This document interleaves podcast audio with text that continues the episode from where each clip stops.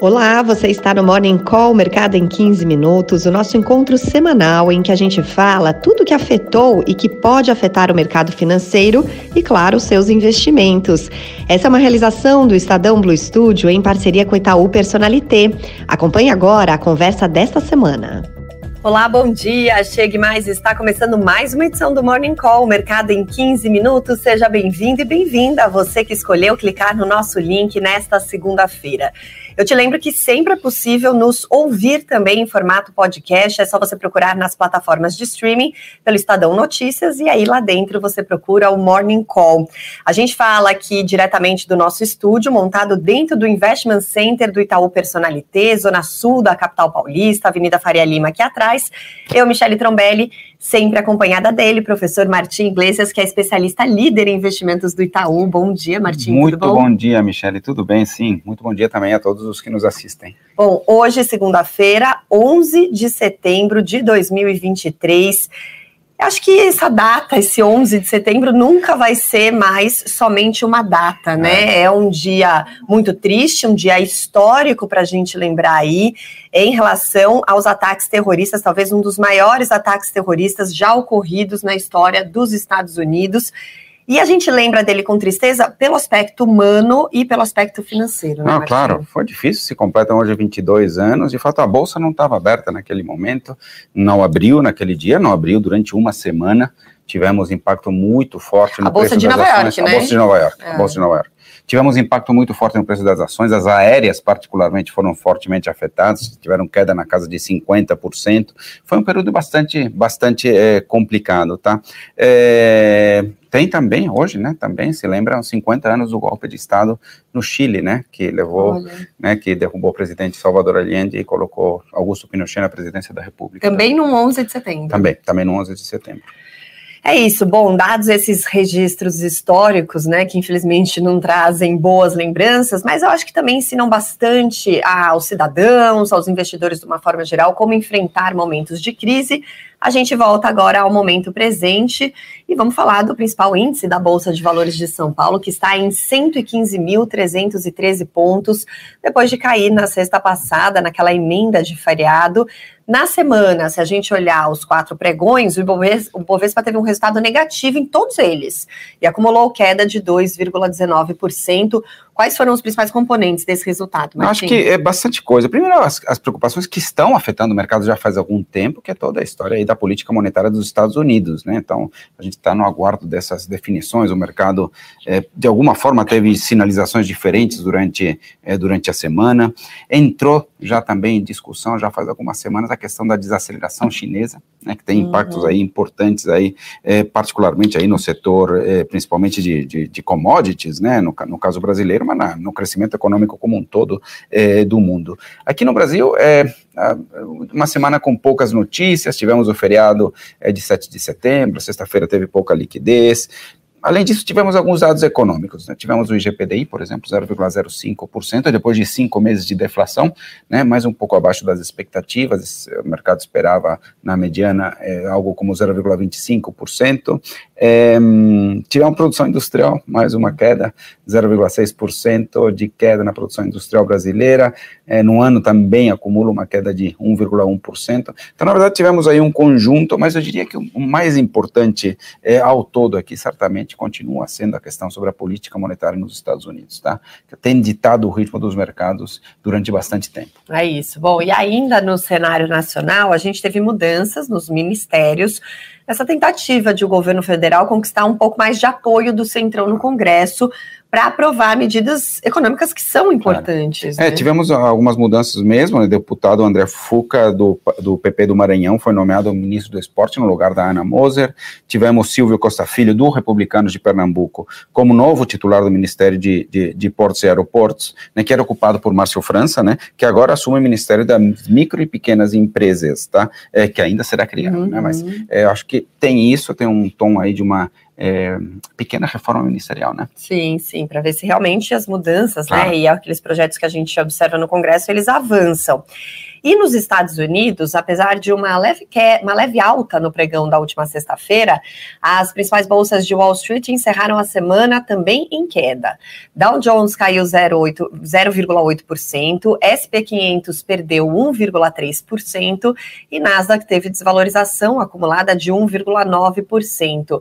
E aí, como você disse, cresceu essa preocupação de que o Federal Reserve, o Banco Central americano, possa manter os juros mais altos por mais tempo, é isso? Exato, é, é mais isso. Né? A maior parte dos analistas ainda acredita que não haverá pelo menos uma nova elevação na próxima reunião, mas que os juros podem ficar altos por um bom tempo. O mercado de trabalho continua bastante forte por lá, tá? Uhum. Então, por exemplo, pedidos de auxílio-desemprego, né? Eles, eles caíram, ou seja, teve menos pedido de auxílio-desemprego do que, do, do, que na leitura é, anterior, tá? Então, sai de 229 mil para 216 mil. Na medida que tem menos pedido de auxílio-desemprego, significa que o mercado de trabalho trabalho está forte, significa que de alguma forma a atividade fica forte, que a inflação pode ficar forte e que podemos ter mais juros ou juros altos por mais tempo por lá, tá? Uhum. Então isso foi bastante importante. O mercado agora guarda para essa semana o índice de preço ao consumidor, né, CPI, que é muito importante para ver exatamente como é que está a trajetória da inflação e que vai balizar as decisões do Fed em setembro, né, dias 18, é, 19, perdão, e 20 de setembro, que terá a reunião é, do Fed que vai decidir os juros, muito importante, provavelmente não sobem, mas precisamos ver os comunicados e como é que fica essa decisão, tá? Uhum. É, além disso, nós tivemos... É, o ISM, né, que é um, é um, índice de atividade, o setor de serviços também mostrou uma, uma aceleração, mas manufatura uhum. em queda. Essas coisas de manufatura, de produção, particularmente de produção industrial, vem em queda pelo mundo. A gente vê isso na Alemanha também, é uma queda importante por lá, tanto por questões aí de uma menor demanda, né, a indústria na Alemanha passa por dificuldades também em relação uhum. ao custo uhum. da energia, e na China também, tá? Se você olha a lógica de indústria, ela tá pegando um pouco aí pela atividade mundial, tá? Então, na China tivemos diversas notícias aí que, que tem, ou que apontam, não só nessa semana, mas mesmo nas semanas anteriores, para uma desaceleração um pouco mais, mais forte da atividade por lá, tá? Isso tem, bom, como falamos, impacto na atividade econômica mundial, uhum. tem impacto em diversas commodities. A Vale, por exemplo, né, exportadora de, de minério de ferro, sofreu uma queda de 2% mais ou menos na semana. Então, é importante. Acho que esses assuntos é que estão dominando o mercado aí pelo mundo. Na China, a maior preocupação é do mercado imobiliário, embora também. a questão industrial industrial também não possa é, ser deixada é, de lado. Não, é que tem uma preocupação é, no, no, mercado imobiliário como um todo, a questão ligada ao crédito das, uhum. das construtoras, das incorporadoras, preocupa por lá, mas é, é, é, é, isso já é reflexo de uma atividade um pouco mais fraca, né? menores vendas, mas de forma geral, acho que o mundo todo, na, em termos de produção industrial, ele vem, tá. vem, vem patinando. Tá? Acho que se deve muito à questão da pandemia. Né? As pessoas não consumindo serviços consumiram muitos bens, né? Televisões, tudo o que você quiser de bens e que, obviamente, isso não se troca todo ano. Né? Então, uhum. a produção industrial vem sentindo um pouco pelo mundo. É isso. Bom, e aí o que tem ocorrido com o preço do barril do petróleo que está numa alta expressiva? Pois né, é, pois é. Está na casa de 90 dólares, né? Depois de trabalhar, chegou a trabalhar abaixo dos 80, agora vem de novo para cima ou para casa dos 90, é, valor mais alto desde novembro é, do ano passado. Teve alguns fatores. Primeiro, estoques dos Estados Unidos bastante baixos, né? Para o período, é o menor nível é, nos nos últimos cinco anos. É, a Arábia Saudita, que tinha cortado a produção, prorrogou o corte da produção, é, mas é, um milhão diário de barris a menos sendo colocados, que é algo como 10% Nossa. da produção. E além disso, outros países da OPEP+, também cortaram a produção em mais 1,6 milhões de barris. Né? Então, uhum. vários países, inclusive a Rússia, né? isso você tem menor oferta, obviamente, né? quer dizer, a demanda não mudou, se isso provo provoca elevação dos preços. Traz preocupações inflacionárias globais, certamente, isso pressiona a inflação pelo mundo, pressiona também, de alguma forma, pode pressionar a inflação no Brasil, precisa ver como é que fica a política de preços, né? A política de preços da Petrobras foi alterada, mas de fato já tem uma defasagem, aproximadamente 5% na gasolina, mais no diesel, algo como 14%, então já tem alguma defasagem que talvez, ou provavelmente em algum momento vá ser repassada e que pode pressionar os índices de inflação. É isso. Bom, no mercado de câmbio, o dólar fechou praticamente estável na sexta passada, cotado a R$ 4,98. Na semana, a moeda americana acumulou ganho de quanto frente ao real, Martins? Na semana foi de 0,86%, é, então mais uma semana de elevação, lembrando que no ano ainda né, ele está em queda, 5,6%, tá? É, na sexta-feira, particularmente, como eu já comentei nos outros mercados, teve pouca liquidez, então não teve muita, muito, muito negócio, né, sei lá, emenda aí de feriado, tá?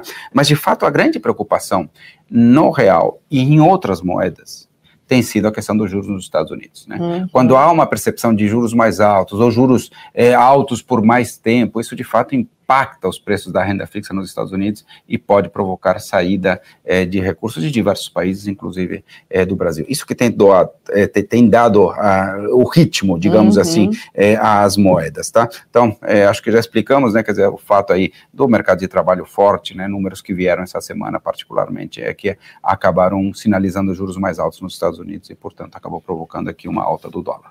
Bom, e agora a gente liga aqui o nosso radar semanal para a gente ficar, na, na verdade, antes do nosso radar semanal, os primeiros sinais do mercado pelo mundo, é. principalmente é. Ásia e Europa, como é que estão se comportando, é, Ásia é, fechou mista, tá? Na China, com alguma recuperação, 0,84% de alta, tem havido aí nas, nos últimos dias alguns é, sinais de estímulos, né, e, e, e, algumas coisas para o mercado de é, uhum. para o mercado imobiliário, né, então uma alta de 0,84, mas Hong Kong em queda 0,57 e Tóquio em queda também 0,41%. Na Europa alta de 0,30 e futuro de Nova York sinalizando alta também, 0,18 o Dow Jones, 0,48 o S&P, tá? Então, é, o mercado pelo menos apontando para um tom um pouco mais é, otimista, né? Pelo menos de alguma alta discreta aí no mercado internacional. Vamos ver como é que abrem os mercados por aqui. E agora sim, vamos ligar esse nosso radar semanal para informar as pessoas que nos acompanham de tudo aquilo mais importante que pode sair aqui no Brasil e em outras partes do mundo. Tá. Tem, tem algumas coisas bem importantes essa semana. Primeiro, amanhã temos o IPCA de agosto, né? Então, uhum. super importante ver o comportamento da inflação, né? É, como é que está isso? Então, vamos ver ali é, isso pode certamente determinar nível de juros por aqui. Né? É, na quarta, número importante também, CPI, Índice de Preço ao Consumidor dos Estados Unidos. Então, número importantíssimo também para a gente ver como é que está se comportando a inflação né, e que vai balizar certamente as próximas decisões de juros por lá. Banco Central Europeu faz reunião de política monetária, super importante também. Uhum. É, na quinta, teremos dados do setor de serviços aqui no Brasil e na China teremos produção industrial e vendas no varejo. Então, número super importante também para a gente ver essa história da desaceleração da China, tá? É, é, na sexta teremos é, dados aqui locais do setor de varejo, tá? Então, coisas importantes por aqui. Vamos ficar atento. Bom, e para fechar hoje, a gente vai falar sobre um assunto que tem sido bastante comentado recentemente, é bem curioso, porque ele tem a ver com o que todo mundo quer, que é a descoberta de um remédio para os juros. Olha que beleza. um remédio para os juros. Maravilhoso, né? Então, gente, lá, lógico que brincadeiras à parte, a gente sabe que as políticas de juros ditam muito do que ocorre no mercado financeiro, nas economias, a gente fala sobre isso todas as semanas. E aí, o que, que aconteceu na Dinamarca em relação a isso, que é curioso e é por isso que a gente vai é, comentar é, acho aqui. que é super curioso, né? São dois remédios, basicamente, para emagrecer, né? O Ozempic e o Wegovy, Wegovy né? São dois remédios que estão fazendo um sucesso pelo mundo. Uhum. São produzidos na, na, na, Dinamarca pelo Novo Nordisk, uhum. né? E, basicamente, tem trazido tantos recursos internacionais né, que tem provocado uma valorização da coroa dinamarquesa, né, quer dizer, as outras, né, tanto dinheiro entrando lá que tem valorizado, as outras moedas, no fim das contas, é como se, é como se o dólar tivesse caindo por lá, alguma coisa desse tipo. Sim. E aí o que acontece, basicamente, é que a inflação por conta de preços importados, por conta de componentes importados, por conta de tudo isso, acaba sendo reduzida né? É, então, na verdade, isso ajuda é, no controle inflacionário, de alguma forma ajuda já nos juros, os juros por lá tiveram que ser cortados, são trabalhados a, é, abaixo de outros países europeus, então uhum. tem menos uhum. inflação, menos juros. Então, de alguma forma, é um remédio aí contra a inflação. Por um lado é positivo, mas precisa ver se isso não continua, né? Porque isso me lembra um movimento que já aconteceu na Holanda, que é a doença holandesa, né? Nos anos 60, a Holanda descobriu muito gás natural e esse gás natural acabou provocando também uma valorização da moeda. E o problema ali não está com a inflação, a inflação se beneficia. O grande problema era o resto da indústria que acaba perdendo uhum. competitividade, né? Então, não sei, acho que é cedo para falar de algo parecido com isso, né? Inclusive a doença holandesa muitas vezes é, é ligada mais a commodities do que a produtos industriais, mas é algo que as autoridades por lá devem ficar atentos. É isso, e mostra também como você investir em ciência, em tecnologia, né, no desenvolvimento, por exemplo, a indústria farmacêutica, que é fortíssima, também pode auxiliar um país a crescer e ter cada vez mais recursos. Perfeito. Muito bacana. Então é assim que a gente encerra a edição de hoje do Morning Call. Eu te lembro que sempre você quer ouvir algum assunto, algum comentário, alguma explicação do Martim sobre determinado tópico, pode comentar aí nas plataformas, em uma das plataformas pela qual você nos assiste, deixe seu comentário, a gente tenta pescar e comenta aqui numa próxima edição. Te lembro sempre que você também pode nos ouvir em formato podcast, é só procurar por Estadão Notícias nas plataformas de streaming. Muito obrigada pela sua companhia, obrigada por hoje, Martim. Muito obrigado. A gente se encontra segunda-feira que vem.